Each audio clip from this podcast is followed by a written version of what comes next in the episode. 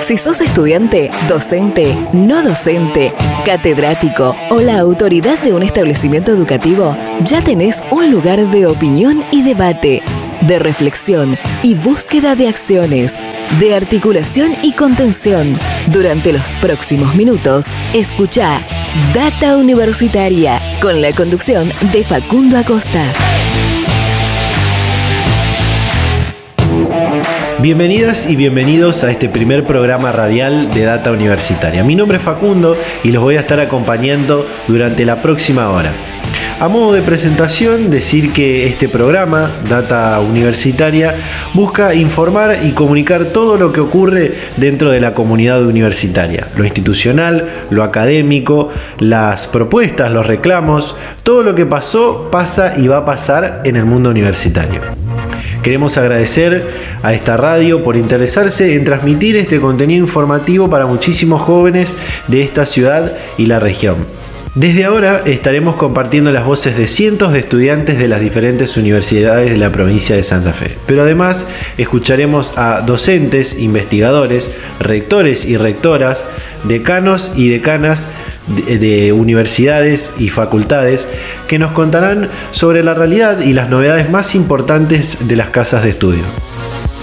Por ejemplo, en este primer programa estaremos hablando con Diego Fontana, científico e investigador de la Universidad Nacional del Litoral, quien forma parte de un proyecto que es financiado y apoyado por el Ministerio de Ciencia y Tecnología de la Nación para lograr el desarrollo de la vacuna contra el COVID-19. Por otra parte, dialogamos con el secretario de Políticas Universitarias del Ministerio de Educación de la Nación, Jaime Persich, y como son importantes las experiencias y, las vivencias, hablamos con un estudiante de la Universidad del Gran Rosario, quien está realizando un programa de movilidad estudiantil en Barcelona, España, y quedó varada por, bueno, por la pandemia y esta, y esta cuestión del, del aislamiento social. Además tendremos la voz de tres estudiantes de la Universidad Nacional de Rosario que defendieron su tesis y se doctoraron en algunos casos mediante examen virtual también por esta causa del aislamiento obligatorio por la pandemia del coronavirus. Por eso los invitamos a que continúen escuchando este primer programa de Data Universitaria. Data Universitaria. Información, comentarios, entrevistas, investigaciones, todo lo que te interesa saber del mundo universitario. Las 24 horas del día y en el momento que quieras. Visítanos en datauniversitaria.com.ar. Bueno, antes de comenzar con lo que serán las entrevistas de este, de este primer programa, eh, me gustaría comentarles algunas noticias que pueden encontrar en el sitio web datauniversitaria.com.ar. En primer lugar, comentarles que comenzó el torneo de deportes electrónicos de la UNL. Desde este martes 12 de mayo y hasta el día domingo 17 se realizará este primer torneo de deportes electrónicos o, también conocidos como eSports de, de la UNL con la participación de más de 220 estudiantes de la comunidad de UNL. En esta ocasión, bueno, se competirá en el, juego para, celulares y dispositivos móviles, conocido como Clash Royale, y también en el juego, bueno, un juego también muy conocido en, consolas y en computadoras, eh, como es el, el FIFA 20. Por otra parte, comentarles que rectores y rectoras de universidades nacionales piden flexibilizar algunas actividades presenciales. Y esto eh, tiene que ver a que la presidenta del Consejo Interuniversitario Nacional, Delfina Beirabé, eh, que es también rectora de la Universidad Nacional del Nordeste, envió una nota al titular de la Secretaría de Políticas Universitarias del Ministerio de la Nación, Jaime Persich, con una propuesta para reanudar de alguna manera algunas actividades en el ámbito de las eh, instituciones de universidades públicas. La carta argumenta que una flexibilización que implique la readecuación de algunas actividades presenciales permitiría un más acabado cumplimiento de los fines propios de las instituciones universitarias y fundamentalmente el servicio a la comunidad. Además, aclara que una medida de este tipo debería ser analizada y coordinada conjuntamente por las autoridades de cada universidad junto a las autoridades locales de acuerdo al contexto de cada región del país. Por otro lado, comentarles que la Universidad eh, del Gran Rosario, la Universidad Nacional de Rosario y la Municipalidad de, esta ciudad eh, firmaron recientemente un convenio para eh, realizar una capacitación virtual y gratuita en epidemiología, emergentología y bioseguridad a equipos intervenientes en la pandemia del COVID-19. Se trata de un curso intensivo concentrado en cinco días con una dedicación diaria de cuatro horas que, comienza, que comenzó este jueves 14 de mayo y que cuenta con una certificación virtual. Las clases se desarrollarán en cuatro módulos, epidemiología, emergentología, salud mental y bioseguridad. Asimismo, se prevé seguir agregando cursos de capacitación a medida que sean requeridos. Esta propuesta de capacitación de personal de apoyo para los equipos sanitarios se suma a las actividades que las universidades vienen realizando para colaborar con esta emergencia sanitaria que, está atravesando el país y, el mundo. Data Universitaria. Información, comentarios, entrevistas, investigaciones, todo lo que te interesa saber del mundo universitario. Bueno, ahora vamos a pasar a escuchar eh, la primera entrevista de, este programa. Vamos a estar hablando con el docente e investigador de la Facultad de Bioquímica y Ciencias Biológicas de la Universidad Nacional del Litoral, Diego Fontana, eh, quien nos va a contar en lo que consiste esta, esta idea, proyecto de realizar la vacuna contra el COVID-19, un proyecto que fue seleccionado por el Ministerio de Ciencia y Tecnología de la Nación, entre otras 900 propuestas propuestas. Así que esto es lo que nos decía. Bueno, es así, correcto. Y, un poco el cómo surgió viene, viene de ahí, ¿no? hace un mes, mes y medio atrás, más o menos, el, Ministerio de Ciencia, Tecnología e Innovación de la Nación lo que hizo fue hacer un llamado a todos los científicos de la Argentina eh, a que hagan sus contribuciones para o en relación a al, COVID, pidiendo a ver qué, tipo de, de aportes podíamos hacer los científicos en cuanto al control de la enfermedad, a la prevención de la misma, obviamente al tratamiento o a la cura, eh, y a otras cosas que tienen que ver con cómo manejarlo a nivel sociedad. Entonces, muchos científicos, unos 900 grupos aproximadamente eh, de científicos de distintas disciplinas de, de, la Argentina, hicieron sus presentaciones de proyectos en todos estos ámbitos, desde el grupo que puede, por, por dar un ejemplo, desarrollar un, respirador, hasta, en nuestro caso, que trabajamos con vacunas. Esos 900 proyectos o ideas proyectos que se presentaron en esta primera etapa con, con este llamado, que era un llamado urgente, eh, se, se, dieron como resultado positivo para su financiación 65 proyectos, entre los cuales estamos seleccionados nosotros. Bien, eh, para la gente, digamos, como, como uno que no, no es experto en, esta materia y, pueda entender, eh, básicamente, ¿cómo es el trabajo que están realizando para encontrar eh, esta, esta vacuna? Bueno, eh, yo trabajo en el Centro Biotecnológico del Litoral, como de la Facultad de Bioquímica y Ciencias Biológicas en la ciudad de Santa Fe, junto con otros investigadores, algunos de como yo y otros mismos de la, de la universidad. Eh, y tenemos vinculación con, dos empresas de base tecnológica aquí de la ciudad de Santa Fe, que son Celacen Biotech y eh. Son dos empresas que hacen biotecnología para, para salud humana y animal. Entonces, nosotros, alguna de las líneas de investigación que tenemos normalmente en el laboratorio es el desarrollo de vacunas, como dije, para salud animal y también para salud humana. Entonces, cuando y las líneas de investigación que llevamos son de otros virus decir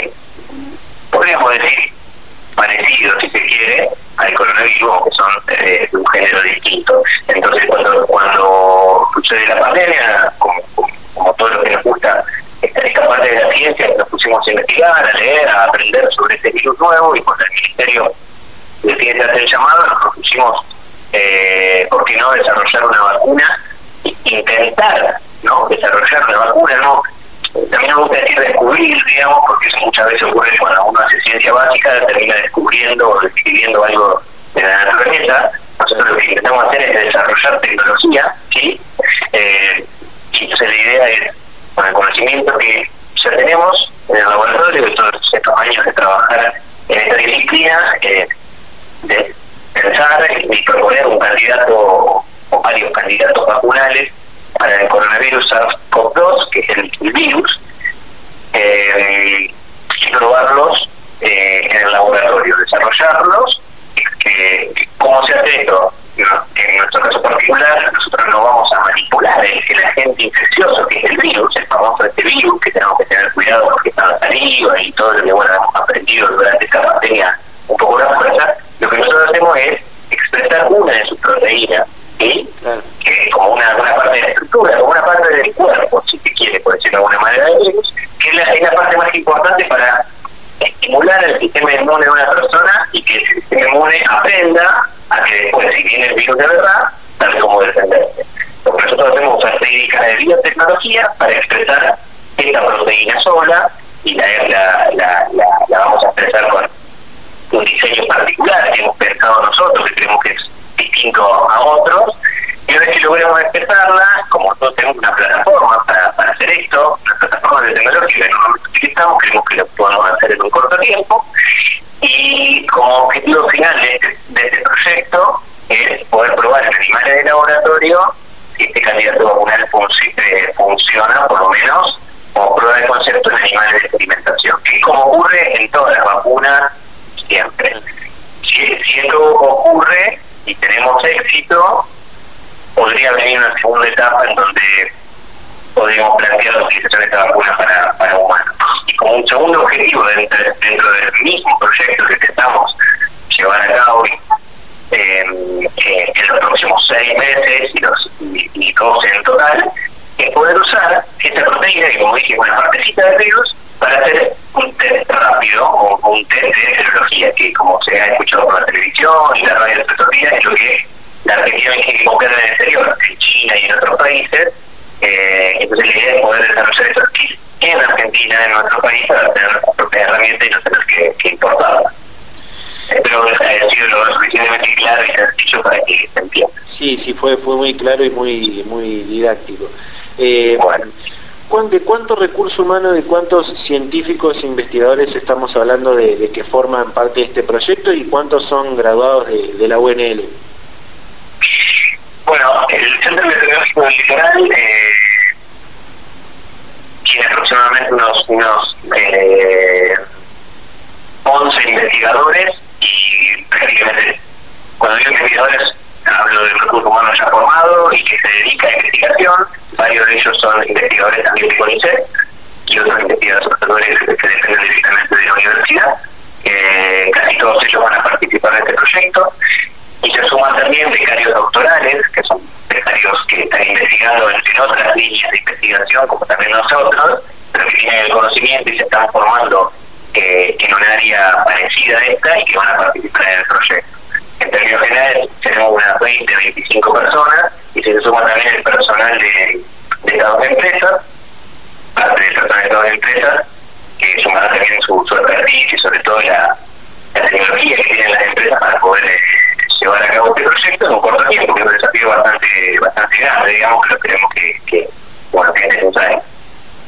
Y bueno, te decía, creo que el, bueno, un 85% aproximadamente, por decirlo, de todas estas personas que te digo, somos el 90% graduados de la Universidad del Litoral con carreras de grado y la mayoría de ellos licenciados en biotecnología, algunos bioquímicos, eh, y algún que otro ingeniero y demás. Y varios de ellos somos doctores, eh, hemos hecho el doctorado, algunos en esta universidad, otros en otra universidad, eh, pero todos estamos trabajando ahora sí en la Universidad del Litoral. Como te decía, varios son profesionales estudiantes de doctorado. Data Universitaria. Información, comentarios, entrevistas, investigaciones, todo lo que te interesa saber del mundo universitario. Las 24 horas del día y en el momento que quieras.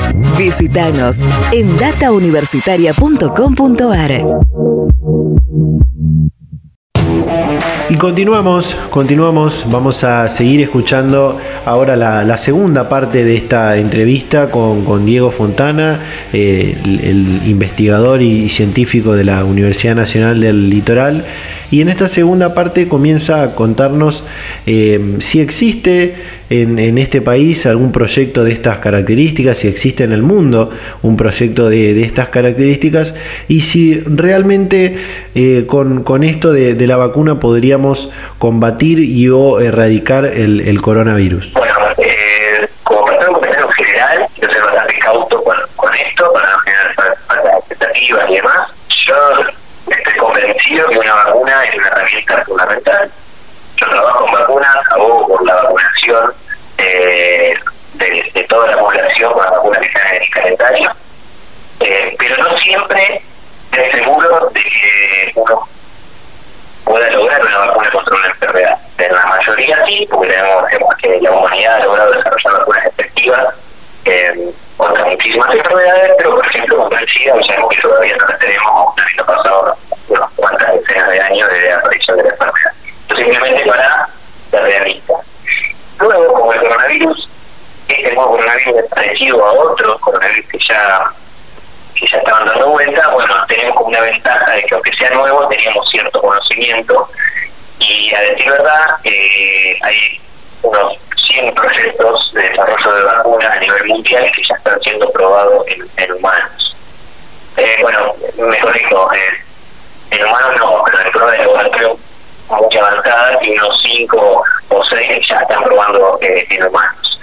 Eh, obviamente, entonces comenzar con este proyecto, algo mucho más atrasado, uno puede bueno, ya van a llegar tarde, pero bueno, esto no es así porque uno no, no sabe, no es seguro, digamos, que, que la estrategia que, que tal o cual grupo haya elegido sea la correcta. Y además creemos que que, bueno, esa nueva enfermedad, como todas las que fueron apareciendo a lo largo de la humanidad, ha venido para quedarse, entonces, eh, tanto el desarrollo de una vacuna nueva o un kit en la Argentina va a generar el desarrollo tecnológico para que podamos tener nuestros propios insumos de nuestro país, creemos. En cuanto a la parte que otros investigadores en Argentina, sí, bueno, al, al, cuando se desató la pandemia, eh, a nivel, digamos, general de Argentina, investigadores, empezamos a contactarnos unos con otros, los que conocemos que trabajamos en el área de vacunas, eh, o en el cultivo de células animales, que son las células que se utilizan para producir estas proteínas que yo hacía mención eh, más temprano. y, sabemos que hay investigadores del INTA, Castelar, que tienen un proyecto que también fue financiado, y nosotros vamos a, a participar y a colaborar con ellos parte de ese proyecto, también compartiendo nuestra plataforma de de cultivo, eh, investigadores de la Universidad Nacional de La Plata, que también eh, tienen de la financiación para, proyecto. No tengo mucho detalle de qué van a hacer cada uno, porque recién salió el resultado, digamos, de, esto, pero, pero sabremos más adelante. Y también estamos en comunicación con, otro grupo de la Universidad Nacional de Quilmes, que no sé, su proyecto no es encarar la de la vacuna, sino un tratamiento, ¿no? Ver qué moléculas nuevas eh, pueden servir para una persona ya está enferma, eh, poder combatir el virus que está ya infectando a una persona. Y y, más, digamos, pero eh, esos tres son los que yo estoy al tanto y, probablemente estemos vinculándonos y colaborando con ellos. ¿Cuánto, ¿Cuánto tiempo más más o menos, eh, si, si tenés una idea o se, se puede estimar aproximadamente les puede llevar eh, llegar a un resultado concreto en, este en este proyecto, en este desarrollo de, la vacuna? Mira, eh, yo te puedo dar una, aproximación, porque como siempre, digamos, decimos que trabajamos en investigación, digamos, esto es eh, siempre paso a paso, y pero nuestro, nuestro objetivo es como, como armamos el cronograma del proyecto, que nosotros en seis meses podamos tener algún resultado que nos dé algo de información en cuanto al éxito o no de, de, nuestra propuesta y, ya un poquito más, eh, un par de meses más, además de esos seis meses, poder ya tener un resultado más, más eh, definitivo, digamos, si nuestra estrategia es, exitosa o no. Y esto en cuanto a la vacuna, en cuanto a los a los test, creemos que dentro de que ojalá en seis meses podamos tener lo que nosotros llamamos una metodología validada, que sería desarrollar la metodología y poder eh, comprobar esa metodología, ese kit que vamos a desarrollar, sirva para el objetivo que estamos planteando. En este caso, poder detectar anticuerpos del virus en pacientes que fueron infectados y probablemente no se hayan enterado. Como segunda etapa de esa parte particular será la interacción con las entidades regulatorias de la Argentina, probablemente será más, que es la entidad que luego se aprueba o no el kit para ser utilizado en la sociedad. Casi, casi llegando al final, eh, como, como científico, ¿qué, ¿qué opinas de las medidas que tomó el gobierno nacional para, para enfrentar la pandemia? ¿Crees que, que fue importante el, la, cuarentena y las, las distintas prorrogaciones de este, de este estado de, aislamiento social obligatorio para lograr ese, esa famosa frase de aplanar la, la curva? Bueno, yo voy a dar una opinión, quiero aclarar que yo no soy no soy médico infectólogo tampoco soy epidemiólogo, que creo que son los médicos que están más eh, capacitados para responder con mayor certeza la pregunta, pero como biotecnólogo y, científico que trabaja con, enfermedades virales, yo contesto desde ahí, digamos, digo porque quiero aclarar eso en particular. Yo creo que estoy de acuerdo, digamos, tiene una enfermedad tan infecciosa y que la única forma de contagio es de persona a persona, eh, hoy con cuarenta y pico días de cuarentena vemos que en Argentina fue muy exitosa la, la política de aislamiento que son muy duras muy duras de forma social, humana y, económica. Pero creemos que a día de hoy por la foto que tenemos hoy en términos generales en mi opinión ha sido exitoso sobre todo comparando con otros países que no lo han hecho. Pero es la foto que tenemos hoy. Esperemos bastante positivo en el sentido eh, que, que la pandemia se resuelva de buena manera y gracias a las medidas que el gobierno ha tomado eh, tengamos la menor cantidad de, de personas afectadas posible. Bien, por último, eh, y para, para no que no se alargue no se alargue tanto. Eh, también pedirte la opinión, una opinión sobre sobre esto y cómo crees que, será el, post pandemia hoy no tenemos con exactitud de cuándo será esto pero cómo crees que se que se dará. Y, si crees que los gobiernos deberán eh, prestarle mayor importancia a partir a partir de esto a, la ciencia y a la tecnología. Luego de la pandemia no Sí. Eh, ¿Cómo será el mundo post pandemia? La verdad que no lo sé. Sí creo que esto va a ser mella en la sociedad, en nosotros, que nos vamos a haber aprendido algo. Eh, no sé si esto va a cambiar demasiado el, el funcionamiento en general de las sociedades, creo que algo sí, sobre todo en los, en los años de los años venideros, en cuanto a la movilidad de las personas, seguramente va a ser distinto. Pero no, voy, no sinceramente digo, no me animo a ir más allá de eso, porque todavía no hemos eh, resuelto la, la pandemia. Eh, lo que sí puedo decir que como científico, como, como, como profesional recibido de la universidad pública, yo creo que siempre, digamos, los, los científicos vamos porque porque los estados hacen mucha atención a la, a la ciencia y a la tecnología, porque creemos que, que de ahí viene el conocimiento, primero, que le da claridad en todos los aspectos eh, y disciplinas de una sociedad, sociales, eh, duras, eh, biológicas, y eso trae también desarrollo tecnológico. Desarrollo tecnológico da herramientas para generar trabajo y soberanía, entonces eh, que es importantísimo.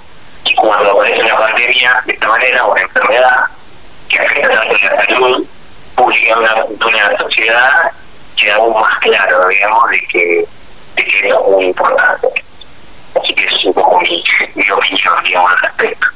Data Universitaria. Información, comentarios, entrevistas, investigaciones, todo lo que te interesa saber del mundo universitario.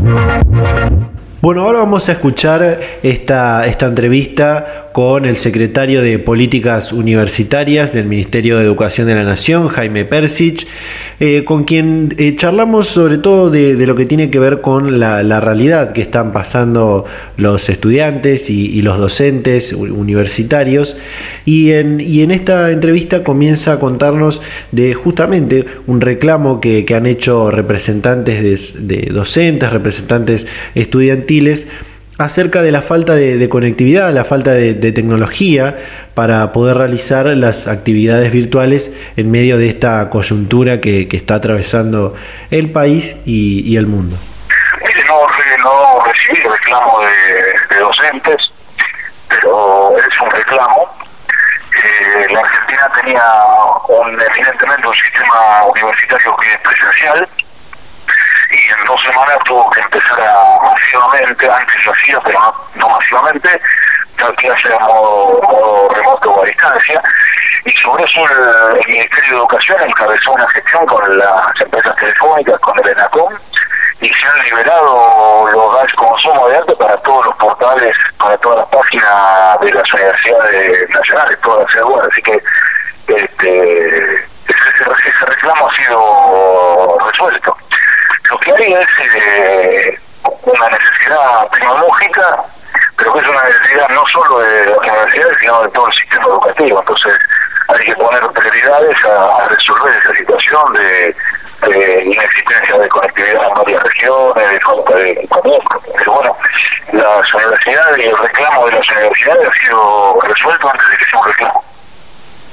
Bien, eh, la semana pasada eh, el CIN, el Consejo Interuniversitario, reunió a la Comisión de, Seguimiento de Acciones contra, contra la Pandemia y entre otras cosas se destacó el aporte que, las universidades nacionales están haciendo a la sociedad en medio de, esta, de esta cuestión que estamos atravesando.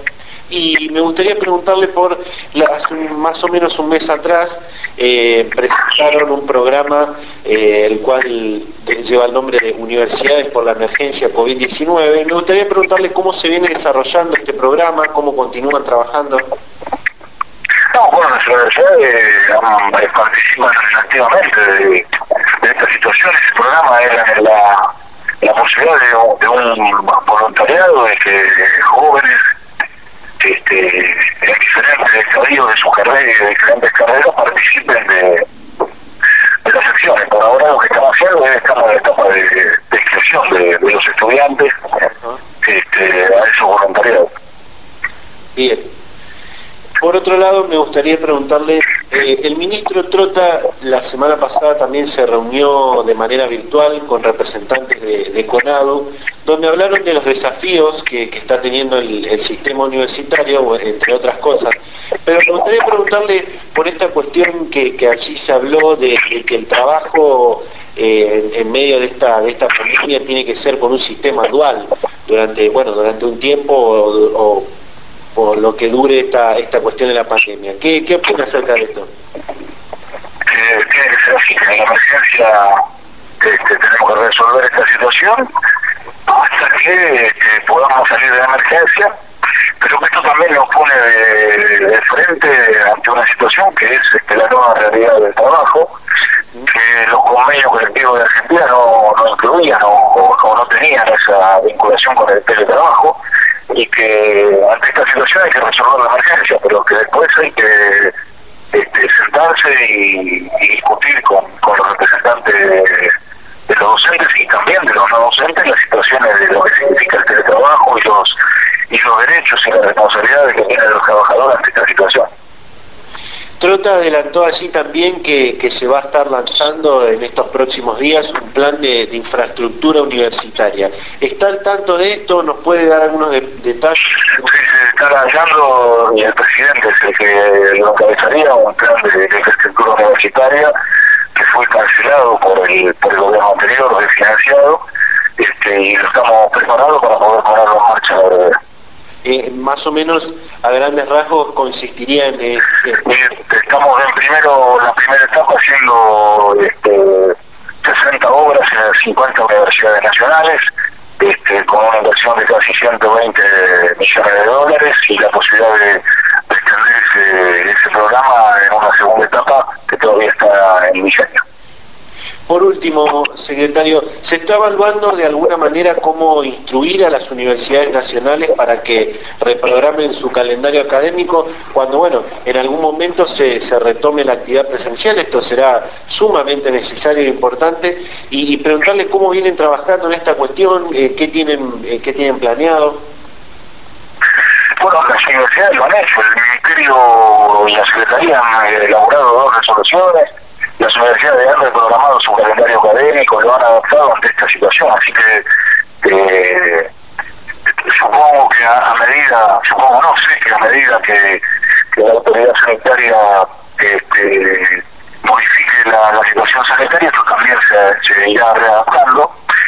Este, hoy por hoy Argentina vive de dos realidades sanitarias distintas. Una es este, capital y Gran Buenos Aires, o sea, la región de Lamba, que está todavía en etapa 3, en fase 3, y el resto del país está en fase 4, entonces tendremos que, trabajar para ver qué significa en términos académicos, de investigación, de administración, de evaluación de, conocimiento, la, fase 3, y tener en cuenta que lo que buscamos es, por un lado, proteger la salud de, los estudiantes y de los trabajadores de las universidades, y al mismo tiempo proteger la, la calidad académica, al mismo tiempo que protegemos el derecho de nuestros estudiantes a seguir estudiando teniendo, en cuenta esto, esto último que usted dice de, que hay lugares que, entraron en esta fase 4, donde entre, entre algunas de las cosas que se plantean es que habrá un 75% más de, movilidad para, para la gente en medio de este aislamiento social. ¿Y este 75% de movilidad eh, se, empezaría a tener en cuenta algunas actividades presenciales en las universidades? Eh, no, a ver, eh, eh, lo que hay es la posibilidad de que se movilice, fue clarísimo el presidente, el 75% de la población, pero no está autorizado masivamente el transporte público, con lo cual hay una limitación enorme, y también más allá de la fase 4, la fase 4 no autoriza a juntar, a reunir a miles de personas durante muchas horas en el mismo lugar, que es la actividad académica de la universidad. Entonces, eso no, no estaríamos pudiendo tener esa posibilidad. Lo que estamos lo que estamos estudiando es que otras posibilidades en la enseñanza universitaria de la fase de 4 no posibilita. Data Universitaria. Información, comentarios, entrevistas, investigaciones, todo lo que te interesa saber del mundo universitario. Las 24 horas del día y en el momento que quieras. Visítanos en datauniversitaria.com.ar. Thank you. Bueno, y continuamos, continuamos en este primer programa de Data Universitaria y ahora vamos a escuchar una parte de lo que fue la entrevista que realizamos con esta estudiante de la Universidad del Gran Rosario, Larisa Francisca, quien está realizando un programa de movilidad estudiantil en Barcelona, España, y hace casi dos meses que está confinada, que está en aislamiento obligatorio, y bueno, nos contó todo lo que, lo que es la experiencia de estar realizando la cuarentena en, otro país. Bien, bueno, mi nombre es Larisa Francisco, eh, tengo 22 años y soy estudiante de la Universidad del Gran Rosario de la licenciatura de terapia ocupacional. Em, bueno, en este momento me encuentro en Barcelona, eh, ya que vine a hacer dos prácticas. Era una práctica en rehabilitación física en un hospital de niños y una práctica de eh, salud mental en un centro de eh, adultos jóvenes. Pero bueno, por las cuestiones que todos sabemos, las prácticas de rehabilitación física las pude finalizar en tiempo y forma y cuando se tenía que dar el comienzo a las prácticas de salud mental se vieron interrumpidas. En principio eh, se decía que las íbamos a comenzar a mediados de abril y después, bueno, eh, no se pudo, eh, así que tuvimos que finalizar el proceso de intercambio. Pero bueno, por, toda la situación, en, su momento yo no quería volver a Argentina porque creía que iba a, terminar pronto, en marzo, entonces no quise volver. Y después, bueno, se dio todo esto del cierre de fronteras y demás que, me impidió volver en este tiempo, así que ahora esperando para, para poder volver pronto cuando, cuando se pueda. ¿En qué, en qué mes te, fuiste, te, fuiste de, acá a Argentina y, hace cuánto más o menos que estás eh, confinada, podríamos decir? ¿Estás también en, en, la ciudad de Barcelona? Sí, yo llegué acá el 20 de enero, eh, así que hace desde enero que estoy, y el 12 de marzo creo que fue, eh, comenzó acá el, el, confinamiento, el estado de alarma obligatorio. Entonces hace dos meses más o menos que, que, que estoy encerrada, por así decirlo. Aunque bueno, ahora hay un poco más de, de, de, libertad para poder salir, y, pero obviamente con todas las medidas de precaución y, y con horarios y demás, así que es un poco restringido también. ¿Y qué, qué, de, las, de las actividades que, que tenía planeada realizar en este, en este programa de movilidad estudiantil, en este, este programa de, de intercambio de, de, estudiantes, entiendo que es, es eh, algo, algo así, eh, ¿qué, ¿qué, actividades llegaste sí. a realizar antes de, de, bueno, de esto del, del confinamiento? Sí, yo iba a un, a un hospital de niños, que es el Hospital San Juan de Deu, que queda en Hospitalet de Barcelona, eh, y se hacían prácticas en rehabilitación física eh, en niños solamente de 0 a 14 años, creo que era. Eh, así que bueno, ahí estuve un mes y medio realizando prácticas y por suerte esas las pude eh, finalizar de alguna forma con la entrega del trabajo final, sus correcciones y demás. Así que eso por suerte lo pude completar. Pero bueno, quedó pendiente todo, todo el periodo de salud mental que lo estoy cursando online con la, con la universidad. Claro. ¿Y, cómo es Porque la, la, la universidad ah, sí. Sí, sí, No, perdón. Eh, la universidad de acá de Ona me ofrecía eh, realizar algunas materias teóricas eh, vía, o sea, online, pero no se complementaban con el programa que yo tenía en Rosario, entonces era como que iba a hacer las materias dos veces en Barcelona y después terminé de complementarlas en Rosario, entonces eh, decidí eh, hacer toda la distancia con, eh, la, con la UGR y el proceso de intercambio acá ya, ya finalizado. me quedo con, solamente con la nota de la práctica de rehabilitación física y, bueno, y después se continúa el cursado de, lo que es mi último año de la carrera ya en Rosario. Claro. Claro, bueno, que iba a preguntarte eh, cómo, cómo está siendo la comunicación con, con tus familiares, con tus amigos.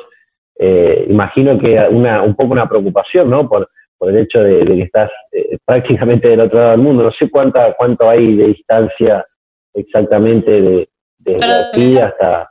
todo, si me puedes repetir.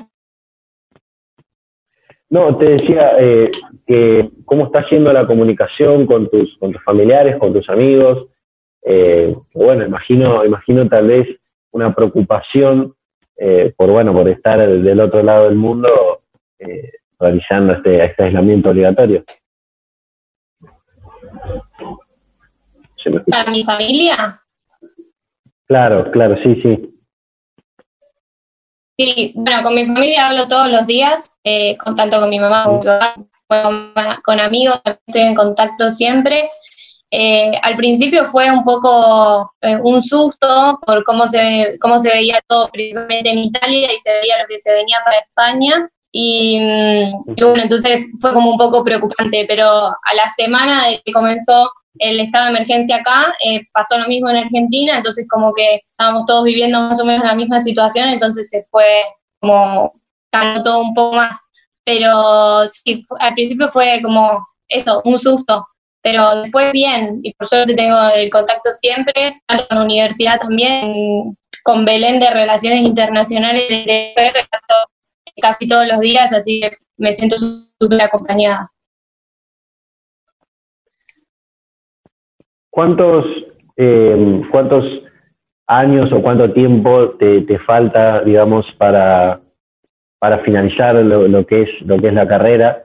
¿Y, y en, qué parte de, de, ese, de ese plazo de, terminar la carrera te, te agarra esta cuestión de, del programa de movilidad estudiantil y, y esta experiencia que estás viviendo? Yo estoy cursando eh, el último año de la carrera, es cuarto año, la licenciatura de terapia ocupacional tiene cuatro años, eh, uh -huh. esta es eh, tercera práctica, si no me equivoco, eh, cinco prácticas, bueno, esta que yo venía a realizar es la tercera práctica, eh, y me quedaría, bueno, finalizar todo este año y si todo sale bien, el año que viene estaría terminando, eh, pero bueno, me, me quedaría un, o sea, esto que hicimos con, con la universidad, este arreglo para, porque si yo no podría haber hecho acá, me todo un cuatrimestre. Entonces hicimos como un arreglo con la universidad para poder llevar a cabo las prácticas de salud mental eh, vía web, como lo está haciendo el resto de mis compañeras que allá en Rosario tampoco pueden ir a los centros eh, de prácticas. Entonces, nada, estamos haciendo un proceso de investigación en relación a los temas que se abordan en las prácticas, eh, preparando material, actividades, posibles intervenciones que no sabemos si las vamos a realizar nosotras o, o el grupo de prácticas que sigue, pero siempre eh, todos los días tenemos actividades para, para pensar y, llevar la práctica de una forma nueva, porque eh, para todos es distinto hacer una práctica justamente eh, sin la práctica, porque nos falta, nos falta lo principal, que es ir al espectador y, ver cómo se vive todo eso teórico que nosotros vimos. Bueno, ojalá podamos volver a, a ver Ojalá que sí, ojalá que sí. Bueno, y, preguntarte también, recién me contabas y, me decías algunos detalles, eh, algunas, algunos, eh, algunas cuestiones sobre esto, pero eh, me gustaría que me des algunos más de, algunos otros detalles de mm, cuánto tiempo te queda de, este programa de, movilidad, si, si, si, vas a terminar este, este año, si, si, bueno, una vez que termine el confinamiento, si es que termina en algún momento, eh, vas a tener que retornar hacia, hacia Argentina. Sí, no, lo que es el programa de movilidad de intercambio ya está finalizado porque al, volver al centro de salud en el que yo me tocaba hacer las prácticas acá, eh, ya no se puede realizar. Entonces, bueno, es que te decía esto de que, lo vamos a hacer vía web eh, junto con la Universidad de Rosario. Em, pero bueno, estoy anotada en una lista de repatriación, como muchos otros argentinos, esperando la vuelta, porque yo tenía mi vuelo para ahora, para el 19, eh, pero bueno, eh, las, lo tenía por, por una aerolínea española y lo, lo cancelaron el vuelo. Así que nada, estoy esperando que me llamen desde, desde el consulado de Barcelona diciéndome que estoy para, para algunos futuros vuelos de, de, de repatriación. Data Universitaria. Información, comentarios, entrevistas, investigaciones, todo lo que te interesa saber del mundo universitario. Bueno, y llegando casi al, final de este primer programa de Data Universitaria, vamos a pasar a escuchar esta entrevista que hicimos con estudiantes de la Universidad Nacional de Rosario que recientemente se egresaron y rindieron su, tesis, se doctoraron en, en diferentes materias, en diferentes carreras, en medio de este aislamiento social obligatorio en el marco de de la pandemia por el coronavirus. Y bueno, en principio eh, nos cuentan quiénes son, de qué, a qué facultad pertenecen y qué examen tuvieron que pasar. Bueno, mi nombre es Vanina Lanati y soy licenciada y profesora en comunicación social por la Universidad Nacional de Rosario. Y el 20 de marzo, el primer día de cuarentena, defendí mi tesis doctoral en comunicación social, también por la misma universidad, eh, de manera, bueno, totalmente virtual, sentada acá en el mismo lugar donde estoy, en el living de mi casa.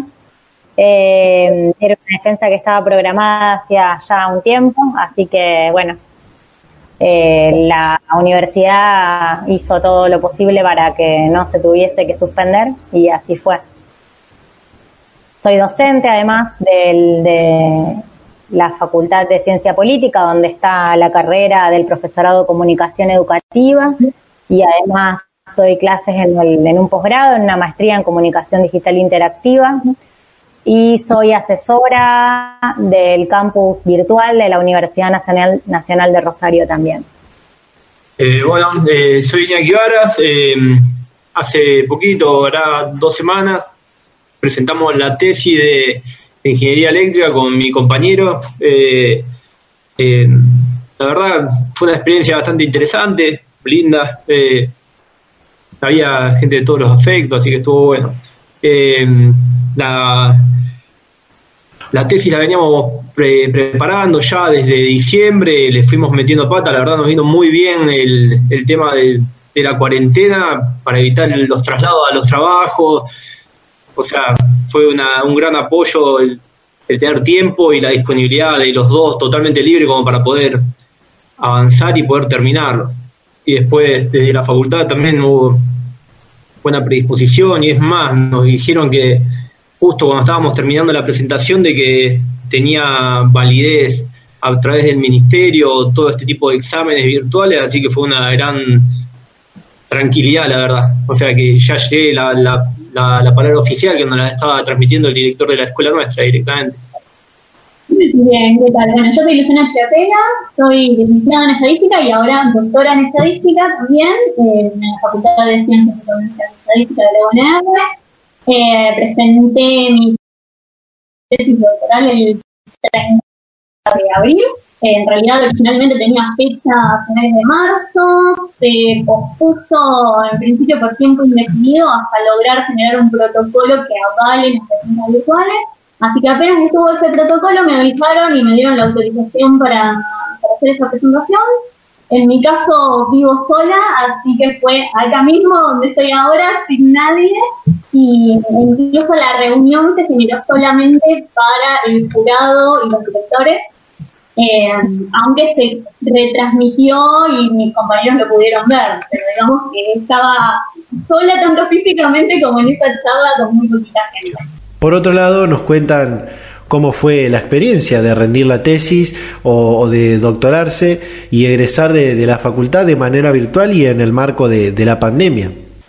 Mirá, desde mi punto de vista lo viví muy particular, o sea, uno viene con un, con un ritmo totalmente distinto al que tenemos normalmente, entonces no es tanto la, carga de estrés, o sea, venimos más relajados y yo creo que el cambio fue totalmente distinto, no fue el quitarse la mochila del todo, no sé, no, es aflojar.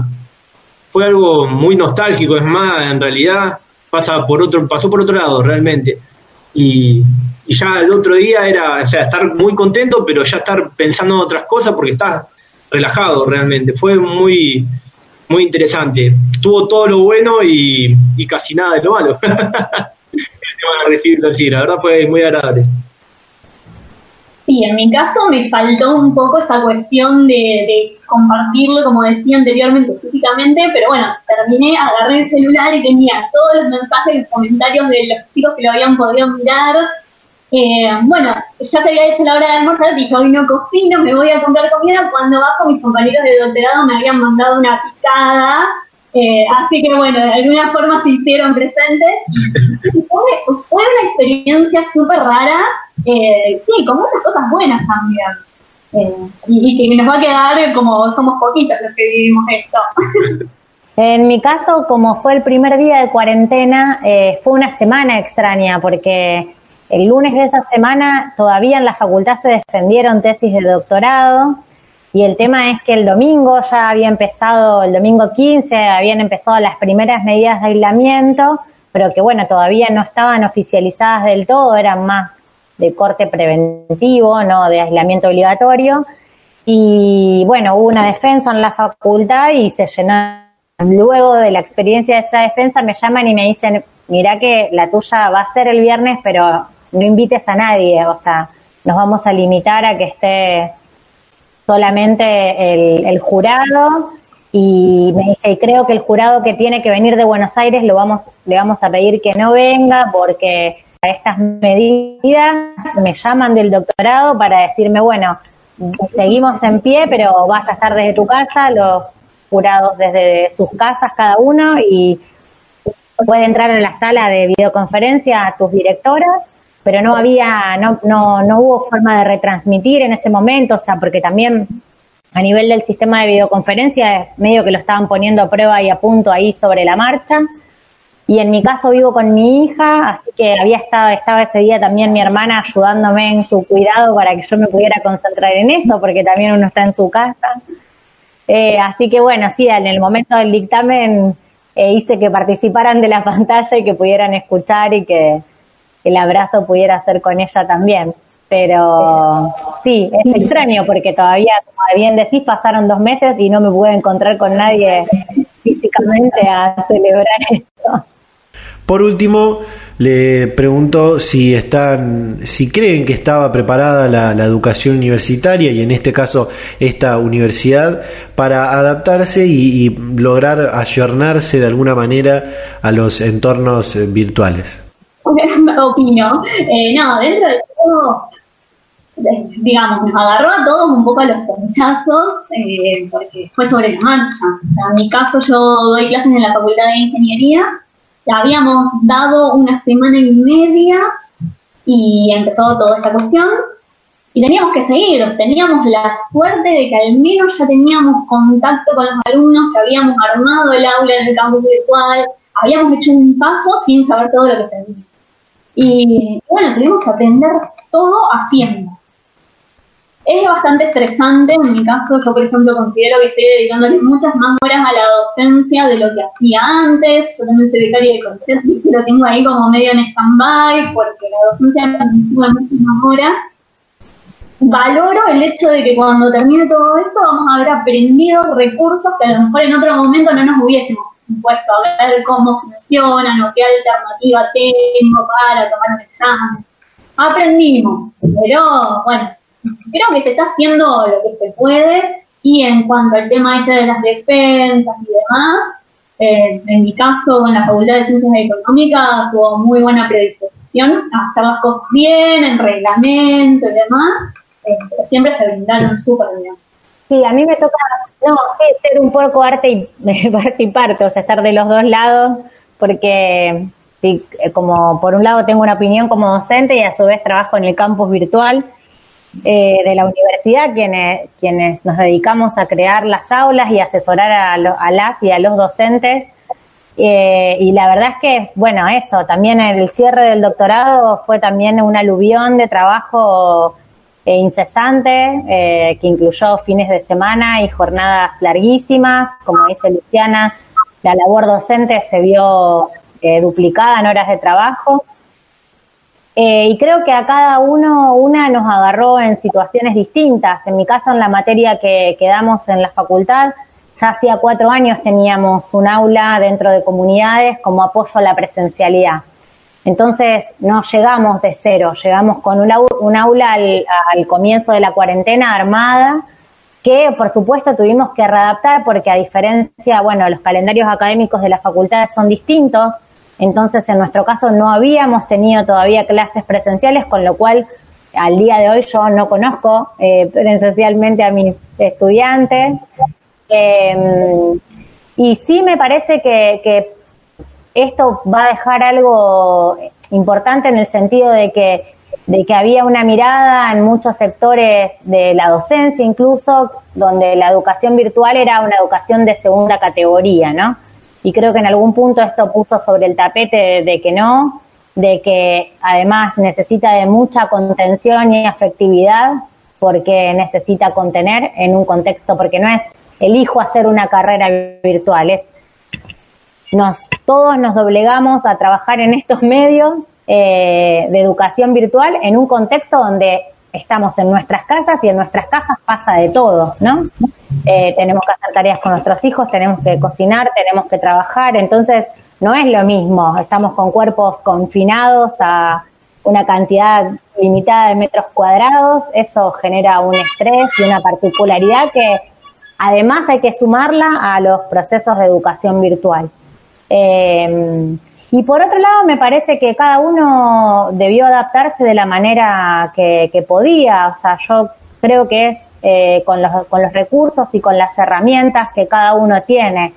Creo que no hay una obligatoriedad de tener que, eh, o sea, por supuesto, siempre sin abandonar a nuestros estudiantes, que son a quienes necesitamos acompañar, pero siempre teniendo en cuenta también si del otro lado están los recursos, si hay internet, si pueden. Y creo que esto implica todo una revisión de nuestro modelo pedagógico, porque desde cómo pensamos el dar clases, entre comillas, hasta cómo pensamos la evaluación docente, ¿no? Eh, hoy no podemos, creo yo, y esta es mi opinión, eh, evaluar y tomar un examen, no solo porque no tenemos al alumno enfrente, sino porque no están dadas las condiciones para examinar de la misma forma que lo hubiésemos hecho en, una, en otro escenario de presencialidad. Bien. Eh, no, la verdad, ellas son las, por eso las dejé hablar, ellas son las que tienen contacto con, con los dos extremos de la cuestión, así que yo ya me recibí, ya está, eh, no he tenido más contacto con la facultad, estoy esperando que abra como para poder eh, tramitar el título, pero los comentarios que me han llegado, la verdad es que han sido que las clases se están llevando a cabo, están teniendo buenos resultados, las, eh, tengo compañeros que han estado rindiendo exámenes y todo, así que desde lo que estoy viendo, las cuestiones, o sea, las clases se están desarrollando con la mayor normalidad posible. Data Universitaria. Información, comentarios, entrevistas, investigaciones, todo lo que te interesa saber del mundo universitario. Las 24 horas del día y en el momento que quieras. Visítanos en datauniversitaria.com.ar. Llegamos al final de este primer programa de Data Universitaria. Queremos agradecer nuevamente a la, radio por darnos este lugar para llegar a cientos de universitarios y universitarias de esta región. Esperamos que este primer programa haya sido de su agrado y la hayan pasado bien. Los invitamos a que nos sigan en nuestras redes, en nuestras redes sociales, que nos pueden consultar eh, diariamente en Facebook como arroba data universitaria, en Instagram arroba data universitaria también y en Twitter arroba dt universitaria. También nos pueden encontrar en el sitio web datauniversitaria.com.ar y bueno, así damos por, por finalizado este, este primer programa. Nosotros nos despedimos y nos vamos a reencontrar en este mismo dial y a esta misma hora el próximo fin de semana. Hasta la próxima.